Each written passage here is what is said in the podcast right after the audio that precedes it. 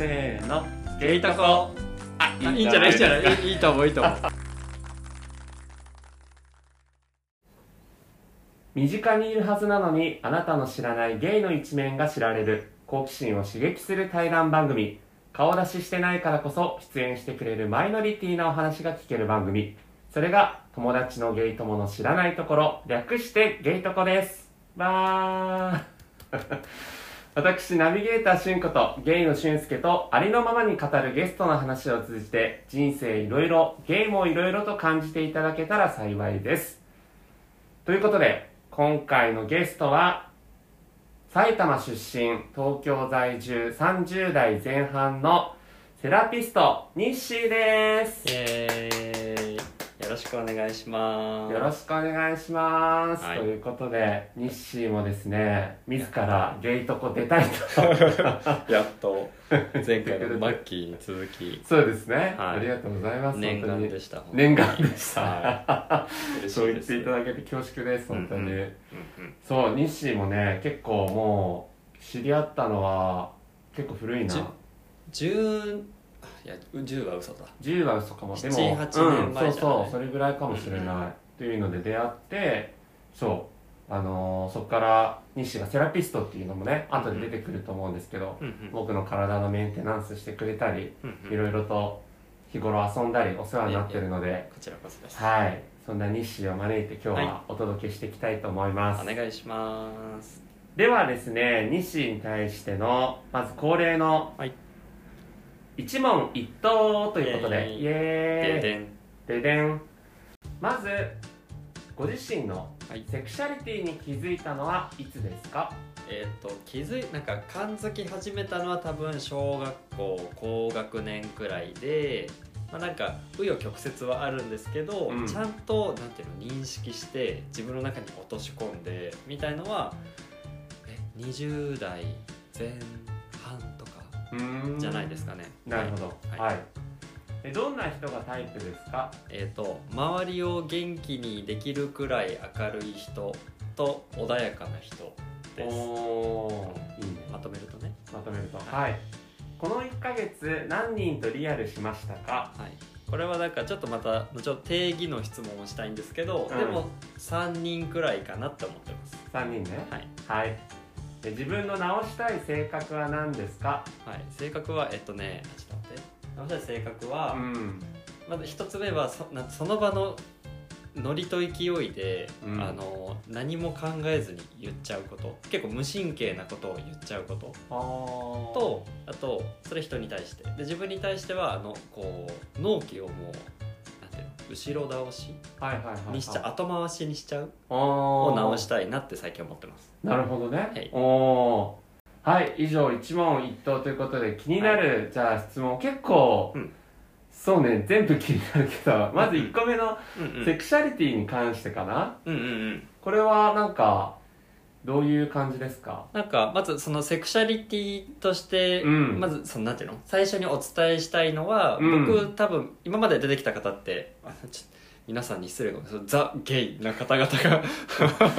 まあ、ザ・ゲイっていうかそうそうゲイね。まあまあそうそう。ですよね。であると思うんですけど僕どっちかというとその LGBTQ とかまではよく知られてると思うんですけど、うんうん。その続きで A が出てきまして、はいはいはい。A っていうのがまあアセクシャルっていうやつなんですけど、うん。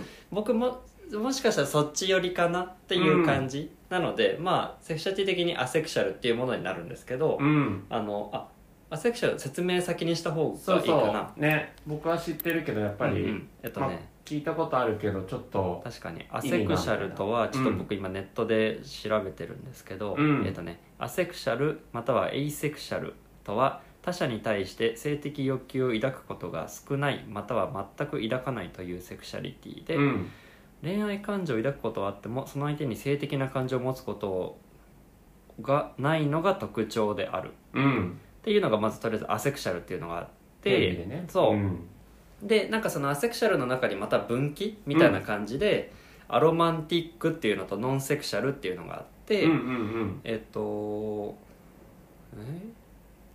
あアセクシャルがうん。他人に性的欲求を抱かない、かっこ恋愛に関しては言及しないうんうんうん。だから恋愛に関しては問わないってこと？でそうだね。アロマンティックは他人恋愛感情を抱かない。で性欲に関しては言及しない、うんうんうん。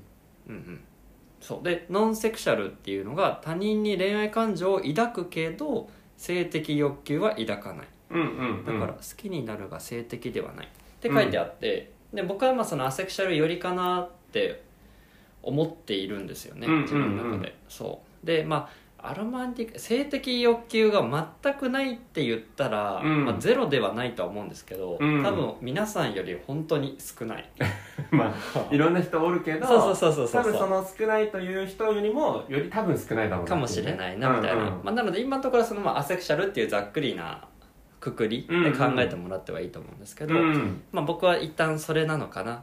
ただ、まあ、細かいこと言うとアセクシャルってその恋愛感情がないだから男性にもときめかないし女性にもときめかない、極端に言っちゃうとね、うんうん。なんですけどそのないっていうのを認めるのって難しいなって思ってて、ほらね、男性が目の前にいてあうんドキドキしないかも。女性が目の前にいてあドキドキするかも。じゃあ女性だ。とかってうんうんうん。分かりやすいものがあればいいんですけど、そうね。どっちにもないっていうことで悩んでた時期も僕あったんですよ、え僕誰も好きにならないの？みたいな。はいはいはいはい。そうそうとかって、まあ、それがその紆余曲折の面中でもあるんですけど、うん。でも小学校くらいの時にあの、まあ、恋愛感情がちょっと別にはなっちゃうんですけど、うん。僕そのクラスの人気者が大好きだったんですよ。はいはい。だえっとなんかこのことを気になるあのうんえっとね自分が？えっとねえっとねその恋愛感情としてじゃなくて、うん。誰からも好かれる、まあ、なんかクラスに一人一人いるじゃないですか、うん。あのまる子ちゃんでいうあのちびまる子ちゃんでいうなんかサッカー部の大野くんらうんうんうん。誰にでも優しくて、はいはいはいはい。ヒーロー。みたいな男女ともにあそうそうそうそう。人気みたいな。そう、だから別にその男の子でも女の子でもどっちでもよかったんですけど、うん。クラスの人気者にみんなから慕われてる子うんうん。が僕、人間として好きはいはいはいはい。だったんですけど、うん。でもそれを結構周りから「えお前あいつ」あでその時は男の子だったんですよ。その人気者が。そうそう、はい。はいはってなってでそういう時はまだなんて否定はしてたんですけど、うん。あでもこれって好きになるの一つなのかなみたいな、はいはいはい。って思ったりとかそうまあでもその時は別に男女両方だったんで結構その先生かっこいいな。でも女性の先生にも綺麗だなとかって思うのがあってあでも女性だけじゃないってことは男性もいけるのかみたいな。っていうところでなんかまずそのき気づき始めた。はいはいはい。そうそう。両方なのかどうなそうそうそうそう,、うんうんうん。っていうのがあってで実際にその、まあ、いわゆるセクシャリティっていうものを認識して、うん。LGBT っていうものを認識してみたいな、うんっていうところで多分だから僕20代前半まで普通に女性とお付き合いしてたんですよ。なるほどなるほど。そう。ん。でもそれが終わって、うん。そこからもう全然、まあ、いわゆるこう音沙汰ないみたいな状態で、はいはいはいあれ？全然好きにならないみたいな。あであーもしかしたらこれ男の人好きなのか？って思ってでそこら辺がきっかけで僕その飲みに出始めたり。あ新宿にそうそうそうそうそう、でん。飲み出始めたり。でそのくらいの時に多分俊介君とも出会ってて。そうだね。そう。うん。でその時にであの飲み行き始めてすごい楽しかったんだけどみんなと話してることに対してうん。ちょっとまだ追いつけないみたいな、はいはいはいはい。そう。で結構その好意を抱いてくれるん？抱いていただいたこともあったりしたんですけど、うんうん。なんかイエスって言えないみたいな。そうそう。あの人としてはいい人。あそうそう。なんかその全然顔がタイプじゃなくてそういうのは一旦置いといて、はいはいはい。そうそう。やっぱりちょっとなんかイエスあの言えなくて、うん。僕的にはもうちょっと時間くださいみたいな。ってって言ったらあの向こうは結構そのさサバサバっていうかしてるんで、あでそのタイプじゃないんだったらちゃんと言ってって言われてああいやね。ちょっとそこもまだ噛み砕けていない状況なんですみそうたいな、かうんうんうん。っていうのであれ僕こっちの世界も向いてないみたいな。合ってないみたいな。るほどね。なで多分なった時くらいに多分アセクシャルっていう言葉を知ってそうそう。でもうん。それが20代半ばぐらいに半ばくらい半ばく初らいそうそうそうそうああなるほどね。そう。でほらやっぱりなんかねあの春菜愛さんとかああいうまあおかまちゃん乳白さんみたいな感じになっちゃうけどそういうアイコンの人ってまあまあいたじゃない、うんうん。いたいた。セクシ10代の頃各セクシャリティみたいな。うん。でも A の人ってあんまりいないんですよ。そうだね。なんか著名人ってあんまね。そうそうそうそう、ん。いないからやっぱ認識はしてなくてでうん。もそういう言葉を知って、うん。で多分そういう人に会ったのかな。ちょっと覚えてないんだけどうん知ってあこれ近いかもみたいな。あ結構初めてしっくりくるみたいな。あそうそうそうそう。んん。本当に本当に。なるほどね。だからのみで始めた時はあちょっとデビューしたてでこれからなんですって言ってて、うん。でもそこからちょっとあれ？追いつけないってなって、うん。あじゃあ Q なのかな？クエスチョンなのかな、みたいなともなったんですけど、うん。でそこから A に出会って、うん。そうあ A が一番近いかもなみたいな。なるほどね、うんだから今は自分のセクシャリティはって聞かれたら、まあアセクシャル寄りですそうアセクシャル寄りですって言ってます、うんうんうん。そう、まあ、変わるかもしれないし。そうだね、うんなんかこうやっぱ、まあ、ゲイの人も含めてさ、うんうん。そうだけどやっぱ世の中はカテゴリーカテゴライズしたがりだからさ、僕はなんかもうみんなグレーじゃんと思って。て、うんうん。うん例えばなんかのんけ男性が、うんうん。じゃあ男性と、うん。そのセックスしますってなったら、うんうんうん。えあその人のんけじゃなくてゲイでしょあってはいう友達いいんだけど、なんか別にその男性とセックスしたからゲイとか、ゲイじゃないとか,、うんうんなんかそういうふうにも言えないなと思ってて、ねいろんなもんが結構グレーだなと思ってるから、なんかまあうん。グレーっていうかグラデーションというか、うんうんそうだから僕はまあその感じだからアセクシャルよりみたいなことも、うん。うんなるほどなと思うんですけどそうだね。そう、ん。なんかよりっていつも言っちゃう。うんうんうん。そう。でもやっぱアセクシャルっていうとあのま7割方は「え何それ?」ってなるし、まあそうね。まだまだねそうそうそう。う。ん。であともう一個ちょっと悲しいのが、うん。まあじゃあアセクシャルですって言うと、うん。まあ、そのカテゴライズ的に「あゲイじゃないのね」ってなって急に冷たくなる人たまにいてあそうなんだ。その時はちょっとね悲しくなる。ええー、なんだろうねそれね。ええやん一人としてそうそうねそうそう。見てくれればいいじゃんってそういうのがあると結構あこれ多分また LGBT の4つまではまた認識は始まったけどあここから多分 Q とか A の戦いもあるのかみたいな。そう別に僕戦うつもりはないけどでも多分またそさらに認知を深めていくっていうのはうんそうそう。この間ね、うん。NHK で、うんあの高橋一生と、うんうん。あ女優の名前忘れちゃった「恋せぬ二人」っていう、うんあのドラマやってた知ってます？知らない。あ本当？うん。あれ本当アセクシャルとか、えー。まあ、ロマンティックについても触れてたのかな、はいはいはうんっていうようなドラマで、なんかこうゲイとかさ、いうんうん。レズビアンとかっていうのがこうドラマに当たり前のように取り扱ううんうんドラマ増えてきたけど日本で、うんうんうん。まさにこうそういう LGBTQA の A の方えにこうそうなんだ。触れてるドラマあったんですよ。ー、え言えばよかった。ー、うんいやなんせテレビないからさ。あそうだね。まあでも TVer で見れるけどね。あそうだね。確かに確かに、えー。そうそうそうとかだから、うんまあ、これからねよりまた認知とかそうそう広がってくれればいいけど。そう。なんかうん僕は僕なりに発信もしていけたらいいなって最近ね思ってる。うん、そうだね、そう。確かに確かに。そなるほど、ううんうん。いやー一問一答のねそう1個目の部分で言うとこう、うんうん。まあ、セクシャリティのとこはね日誌においては結構そこの部分、まあ、今回だからあそうだったんだって初めてなんか知った人もいるかもあいるんじゃないかな。ね知り合いでね。だからもしかしたらその、うん。飲み屋さん界隈の人で、うん。僕のことをそんなに知らない方はあれ？みたいな。えあの子こっちじゃなかったらなるかもしれないけど別にもうこっちとかそっちとかいう次元でもない。そうだね。そうそう本当にそう思います。そうそう。はいそして、うん。どんな人がタイプっていうのがはい。えっとすごい元気？あすごい元気。明るく？ますごい力が。あのパーソナリティ。そういうとこやぞ。そういうとこで失礼しました。えっと、僕が言ったのは、うん。周りも元気にできるくらい明るい人、うんうんうん。で穏やかな人。なるほどなるほど。そうなんかそれはこういろんなことがまとまってるんですけど、うん。なんか噛み砕くと心に余裕がある人なんですよ。人に分け与えられるってやっぱ自分自身が満たされてるとかはい余裕がある人、であとなんだろう周りもそう。でその人がいで人望もある感じじゃん。はいはい周りそうそうそう。で頼られるしとかもあるし。そうだからで自立してると思ってた僕の中では。あー。そう、まあ、もちろんそのほら天真爛漫でうんうん。危なっかしいけど明るくできる人もいるとは思うんですけど、はいはいはい。でも何かしら多分人間力とか生き抜く力とかうんうんうん。もあってのことだろうなって思ってるんで。なるほどね。そあうでその心が穏やかな人っていうのはやっぱりその喜怒哀楽があんまりに激しすぎるとお互い疲れちゃうし、うんうん。でねこうで疲れた時はもちろん疲れたって言っていいし怒ってる時はイライラしてる話をしてくれてもいいと思うんですけど、うん。なんかまあさっきのそのセクシャリティの話しましたが僕もあの、まあ、お付き合いというか、うんうん。あ一緒に入れたらいいなって思ってた人がいたんですけども、はい。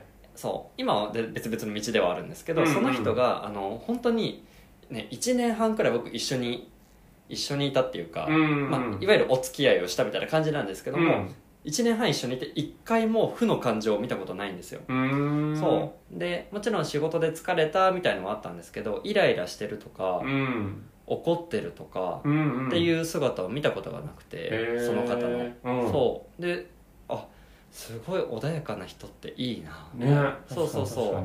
で思ってなんか追加されました。ああそういうことね。それで穏やかな人っていうね、うん。そじゃあそれが何？2つ掛け合わせてる人だったら最強ってことでしあでもそうかもしれない、ょね。うなんんかすごい穏やかなんだけど、うんうん。めっちゃ周りも元気にそうそうそう。成長してるみたいな。そう。菩薩みたいな人だね。確かに。そう。多分僕が結構動き回ったりとかあっちゃこっちゃするから、はいはい。うん。こう泊まり木みたいな。ああそうそうそう、人がいいのかなって思うなるほど。そ OK ううんうん。じゃあ次にこれね結構いろんな人がね、はい。そう物議を醸し出すんだけど、はいはい。何人とリアルしたっていうの。はいはい。はいはい。はいそう。僕の中でそのまずリアルの定義って何ってところから始まっちゃうんですけど、ええええ僕まずそのアプリとかをやっていないので、はい。あのなんていうのメールして会いましょう、会いますみたいのがないんですけどあのまず1個目はうん。例えば、まあ、俊介君会話でもほら集まりとかを計画してくれて、うん。じゃあ例えば10人集まりました、はいはいはい。そのうちじゃあ5人が、うんあの誰かの友達で初めましてです、うんうん。でその人と、えっと、個別で連絡を取って、うんうん。そうだから一回その場で一回会ってるでしょ、うん。で個別でじゃあ例えば2人で会う、はいはい。これってリアルですか？まあ厳密に言うと多分リアルではないかも、あじゃないのか、うん。やっぱリアルって全く知らない人と、そうそうそう。連絡を取って。SNS とか、うんうん。なんかアプリとかを通じて、はいはいはい。実際会ったことない人と会うみたいな感じの定義です。そっかそっかじゃあ定義ですっていうか、まあ、僕がそうあ捉えてます。そうそうそうそう。はい、だとしたらまず僕3人って言ったんですけどまず1人消えます。消えます。そう、んうん、でもう2人は僕そのインスタで、うん。あのーなんだえっと向こうもこう海外とかに住んでたりとか、はいはいはい。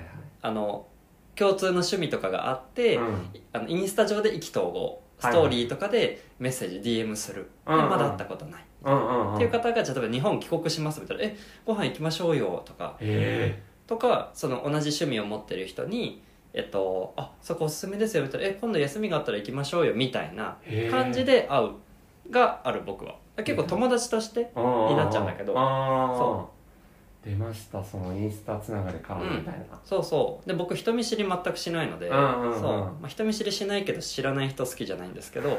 そう。だからちょっとね。そういうアプリとか多分向いてない気ああがする。そういうことね、うん。あそう。あだだからまあそういうインスタとか SNS 通じて人となりが見えてたりとか、うんうん。なんかそういうちょっとあこの人話してみたいなと思う人とはそうそうそう。もう積極的あそうそうそう。に臆することなく。うん全然普通に男女問わずもだしもう僕結構海外とか行ったりするんであのコロナ前は。行行ってる時とかもガンガンになんか積極的に行ってたし、はいはいはい。そうそうそう。えどうしたら人見知りじゃなくなれると思います？えっと人見知りをしてたら損をするって自分にずっと言い続ける。とあとまあなんかこの後の話とかにもなこのあのマッキーとかもこの前言ってたけど、うん。あのほらやんやらない後悔よりうんやうんってからの後悔、そうだねそうそうそう、うん。っていうのもあったりするから、あそう。今これ声かけなくて一生会えないのとーはいはい。声かけたけど会えない残念ってなるのとあどっちがいいってなったらあ前者引きずるなみたいな。ーなるほどね。とか、まあ、あとそこからのこう逃げの一手みたいな、まあ、タイミングが合えばご飯行けたらいいですねみたいな。あー。ここっちめちゃくちゃ行きたいけど。ああ相手にもそんな切羽詰まった感じ そうそうそうそう。ちょっと出さずにね。そうそうそうそうあそーなるほど。うとかっていうのもいろいろあるとは思うかな相手とのちょっと距離感をちゃんとねうん。あの掴むことも大切しつつでも積極的に声かけようっていうね、うん。かな。だそうです。人見知りの皆様。そうそうそう私も人見知りしないので。うんうん。はい。確かにね。そうそうそう。自己肯定感高い同盟だからね、我々。ということでじゃあ一問言うとまあそうね。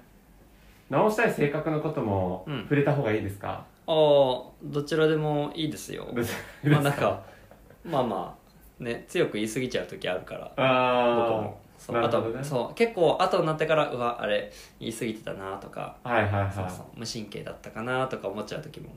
で反省したりするってこと？反省するけど次に生かしてないからその時に思う時思うだけなんだろ はいはいはいそうそうなるほどね。そうまあでもなんか率直な意見言ってくれるっていうことが信頼につながったりすることもあるけどね、ねそう。でもそのほらなんか度が過ぎてないかとかうん。あれ親しき中にも礼儀なかったかなあのそうね。言動ってなっちゃう時はたまにある。まあ確かにちょっとこう振り振るい分けられるっていうか、その発言をなんかされても、うん。まだ友達でいたいと思えるうんか、うんうんうん。いやなんかちょっと苦手だわってなっちゃうかっていうのは結構分かれるよね、うんそう。うん。で結構やっぱさなんていうの初めましての人には結構気使うんだけど、うんうん。そっから仲良くなってた時に、うん。ちょっとなんかあれなんかい喧嘩とかはするわけじゃないんだけど、うんうんうん。ああの発言ちょっと角立ちすぎてたかなはいはいはい。トゲ持ちすぎてたかなみたいああなるほどな気にしちゃう時はあるかも、なるほどね、うんうん。まあ度合いですよねそうそうそう。うん。僕はまあ別に率直なこと言ってくれる人の方がうんうん。割と好きですけど、うんうん。はいね。じゃあ一応本当でも20分経っちゃったね ごめんなさい。いやいや全然やっぱね日誌のね、うん。一個一個がやっぱちょっとこう聞いていただきたいことがね、うん。たくさんありまして、なんかマッキーとかよく収めたね。長めだったと思うけど。そうそうでもあの聞いていただいた通りマッキーは2回収録したんですよ。そっかそっか。そうだから結構でもねまあ、ギュッとだからやっぱマッキー的に抑えてくれたんだねあれね。ううん。2回目も1回目もね収録時間変わんなかったから 結構ギュッと抑えていた。だいてじゃあ日誌への一問一答ありがとうございました、ありがとうございました。はい。では日誌を表す3つのキーワードを聞いていこうかな、はい。まず1つ目は一つ目はかもうあれですね旅ですね。来ました、はい。旅。僕まあコロナ後にね、うん。知り合った方はそんなピンとこないかもですけど、うんうんうんコロナ前から僕を知ってくださる方々はあの基本連絡のメッセージの5つ目が「日誌今日本にいる」か日誌今どこにいるの?」から始まるんで。なるほどね。そうそうそうそう。基本的に同じとこにとどまってないそうそう。うんですね。なんか僕コロナ前は1年の半分海外にいるような生活もしてたし、うんうん。だからで、まあ、今もねいつ行けるかどうか。うんだんだんね解除されてきたからね。そうそうそうそどこにいたの？1年の半分海外。う1年の半分はでも、うん。と本当にコロナの前はあの夏スイスでハイキングガイドをしていたり、聞きましたか皆さん、スイスでハイキングガイドっていう、はい、アルプス マッターホルン、うん。あの「イッテ Q!」で妹さんが登ってたマッターホルンを、はいはいはい。まあ、見せに行く、それをねあのガチ登山のやつじゃなくてね、うんハイキングだからね。そう免許と経験がそれは必要になっちゃうんで、うんうんうん。なんかで僕が日本で分かりやすく例えると高尾山に一緒に登って、えっと、富士山を見せるみたいな、うんうんうん。そう。でも本当に初心者向きのそうそうそう。ハイキングのガイドね。そう本当に、そんな感じかな。でしかも、うんうん。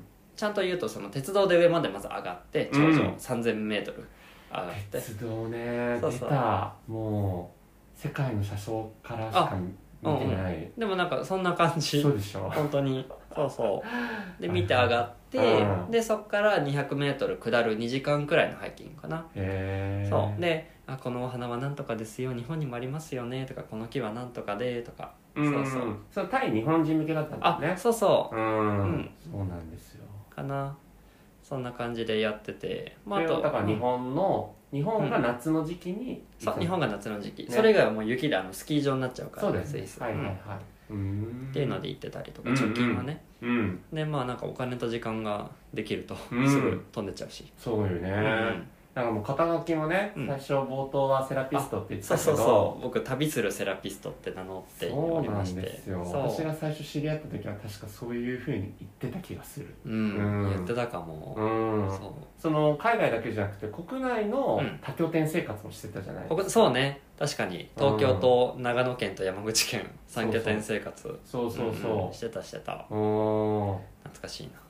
ということでその旅っていうのが大きなキーワードでいつからそんなに旅するようになってたの、あでももともと本当にねちっちゃい時小学校くらいの時から、うん。あのなんていうの？母親が働いてる職場に三輪車ではいはいはい。三輪車で多分2 3 0分かかるんだけどうん。三輪車？三輪車かごめん。三輪車。三輪車、ね、一輪車じゃないの。一輪車じゃないし自転車でもなくて三輪車。だからよ後ろ後輪にさ横に。そうそめっちゃ可愛いな。うそう、ん、あれで母親の職場行って、へー。でそう一人でね。でうん。行ってでお小遣いもらってクレープ買うかゲーセン行って母親が終わる多分17時くらいうん。まで時間潰して。どういうこと？三輪車乗る年齢なのにゲーセン行ってたの？一人で？でもね多分それで小学あ小学生だよ。うん小学校小学校。当時ってほら多分100円入れたらメダルが10枚とか出てくるようなあー。ああいうのあってゲーセンで。あれやってたり。うん。でクレープ買ってうん。母親の職場なんかあの雑貨屋さんみたいな感じだったけど、はいはいあれのバックヤード入ってむしゃむしゃ食べて、母親の退勤時間まで待ってたりとか、あと本会に小学生の時に本会にバス乗って隣町の大きい書店に行ったりとか、だから一人行動はねと一人行動なんていうの、うん。ととちょい遠で、うんうんうん。そうそうそうそう。家の周りとかじゃなくてね。そうそうそう。離れた。うん。とかはしてた海外行ったのは全然二十歳くらいだけど、一回行ってやっぱすごいいいな外の世界見なきゃなってなって、うーん。うん、すごい出るようになっちゃったかなえやっぱりその初海外がすごくセンセーショナルだったっあてこと、それもあるかも。あの初海外僕ポーランドなんですよ。え？そう。ポ ーポーランドそう。いやもうポーランドがどうこうじゃなくてもう、ね。なんで初海外ポーランドっていう？そう。しかもそのなんかさっき知らない人嫌いとか言ったんですけど、うん。それ一個きっかけがあのミクシーでおおうお全く知らないあ僕埼玉出身なんです。埼玉住んでたんですその時、うん。に三重県のうん全く知らない大学生から急に DM メッセージが来て、はいはいなんか来年からポーランドに交換留学に行くんですけどうん。あの先に事前に視察に行きたいと。うん。うんそう。であのこうこうこういう予定でこういう感じで行きたいと思ってるんですけどよかったら一緒に行きませんかって言われてえ？急にだよ。一回もやり取りしてないのにしたうん。急に。すごい。そう。でほらミクシーってさ多分聞いてる方たちはミクシー世代多いと思うからだけどうん。コミュニティあったじゃん、あったあった。コミュニティで結構さ旅好きコミュニティとかあー。ああいうの僕すごい入ってたの。はいはいはいはい。そう。であそこで僕なんかリゾートバイトとかいろいろ見つけてたりとかしてるんですけどそれで多分僕を見かけたんでしょうね。そなんかそのコミュニティのスレッドにうん。西も自己紹介とかしてたのかな？してたんじゃないのかな。で急に連絡来ます、はいはいはい。いやこっちからしたら「え誰?」ってなるじゃん。最初スルーしてたの。うん。そう無視してたんだけどでもすごい丁寧にあの何月何日か何日かの間で10日間くらい7日から10日行きたいです。予算はいくらです。飛行機はこれ乗ります。現地に行ったらあの日本語が喋れる向こうの友達がいます、はいはい。とか結構すごい細かいディテールうんうんうん詳細をもう決めててくれてて、はいはいはい。で僕たまたまその前に海外留学行こうと思ったんだけど行けなくなっちゃってパスポートだけは持ってる状態。で行ったことないっていう状態だったんですよ。だからあれ？これってもう僕がイエスって言えばうんもうほぼ乗っかるだけでいけるんじゃないってなって。確かに。そう。で行くことに決めたの。へえそうそうそう。初めての人と。初めてのえどこで待ち合わせ？それがえ僕埼玉でしょ、うん。でその人三重、うん。で成田来てくれるのかなと思ったらじゃあ間を取ってセントレアですねっつってセントレアまで行っああ名古屋。名古屋。はいはいはい。た空港で初めまして、へえでしかも何？その時まださあの何？EasyWeb とかさ「アットマークドコモ」とかのメールだったんだけどね。そうそうそうそうだったんだけけどあの b ボーイなんちゃらかんちゃらアットマーク EasyWeb みたいなアドレスだったの。だからさうわーわーわー強い人来るみたいな。そうねメールアドレス人柄出るからね。B ボーイ出ちゃそう出るじゃん。そう。ででもセントレア行きました、はいは会いました。そしたらあののび太くんがうんダボダボの B 系の服を着てるみたいな男の子だったの。あじゃあ結構何？え眼鏡もかけてた眼鏡かけてた。へえ。あこれは大丈夫だなと思ってうんそう。でその子と一緒にうん、行ったポーランド行った。そう。途中でちょっと僕が嫌になっちゃってうん別行動になったんだけど。そこはねさすがにね。まあまあ、ねうん。あでもまあその初海外行くいいきっかけになったわけだ。そう本当にそう。しかもそれに味しめてうんまだポーランド出発してないのにうん。あのミクシーの旅好きコミュニティでアイスランドイギリスオランダみたいなはいはいはい。旅行も申し込んでたへえそう。えあじゃあ同時にうん。ポーランドからもう他の、あ一回日本帰ってきた。あ帰ってきてそうそうそう。はいはいはいはい。そう。でもその2週間3週間後とか1か月後とか忘れちゃった。へー。その時フリーターだったんだけど。あー。そう。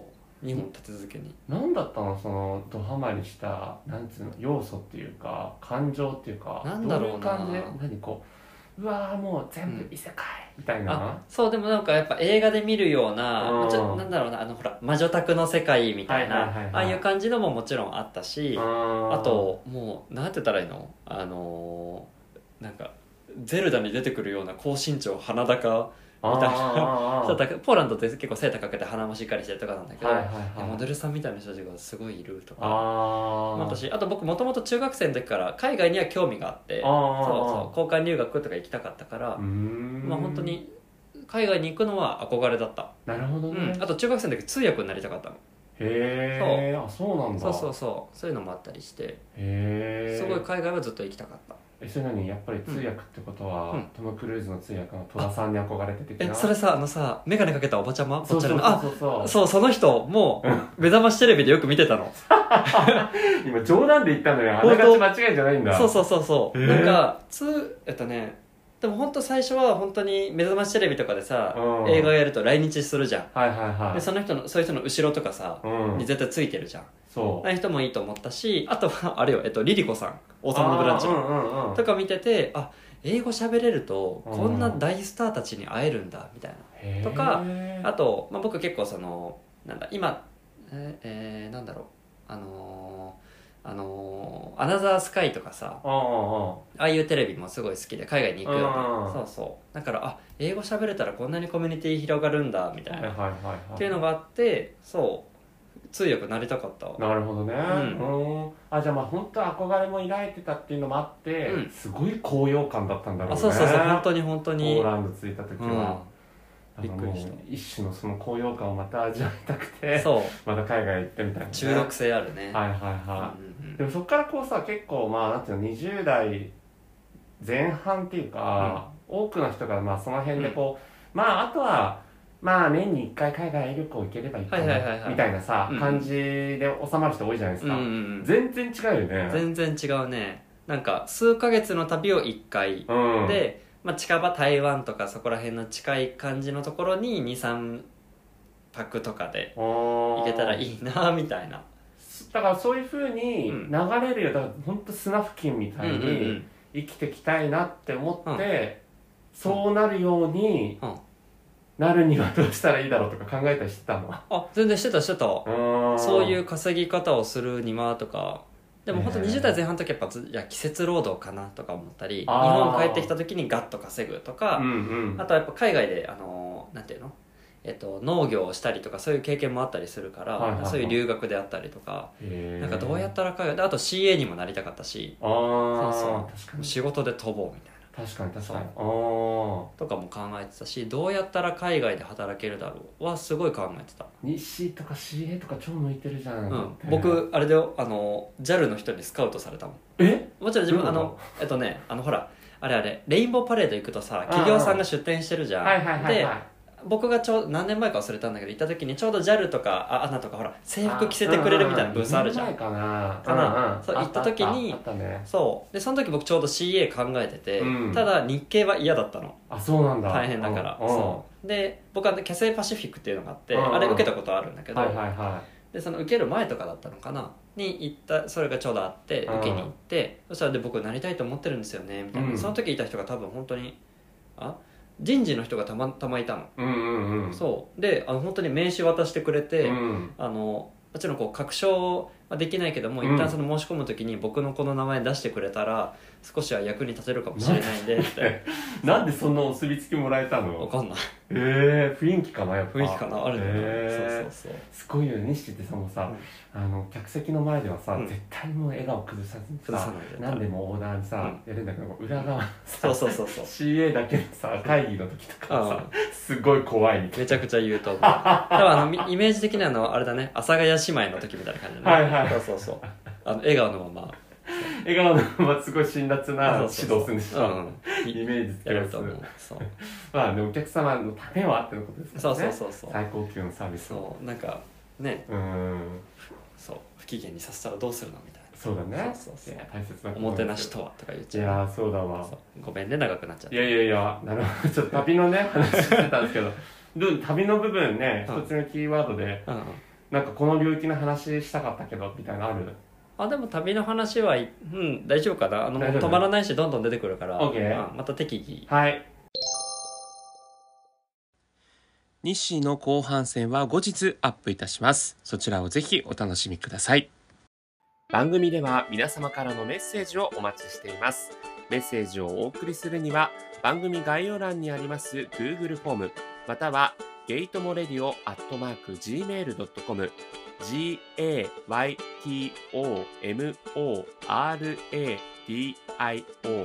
ゲートモレディオアットマーク Gmail.com までお寄せください。また Twitter もやっております。こちらも番組概要欄にありますので、ぜひフォローやリプライなど皆様のメッセージお待ちしています。これまでのゲストのこの話が良かったとか、えもっとここが聞いてみたかったなどといったメッセージありましたら、直接ゲストの方にお伝えいたしますので、どしどしお待ちしております。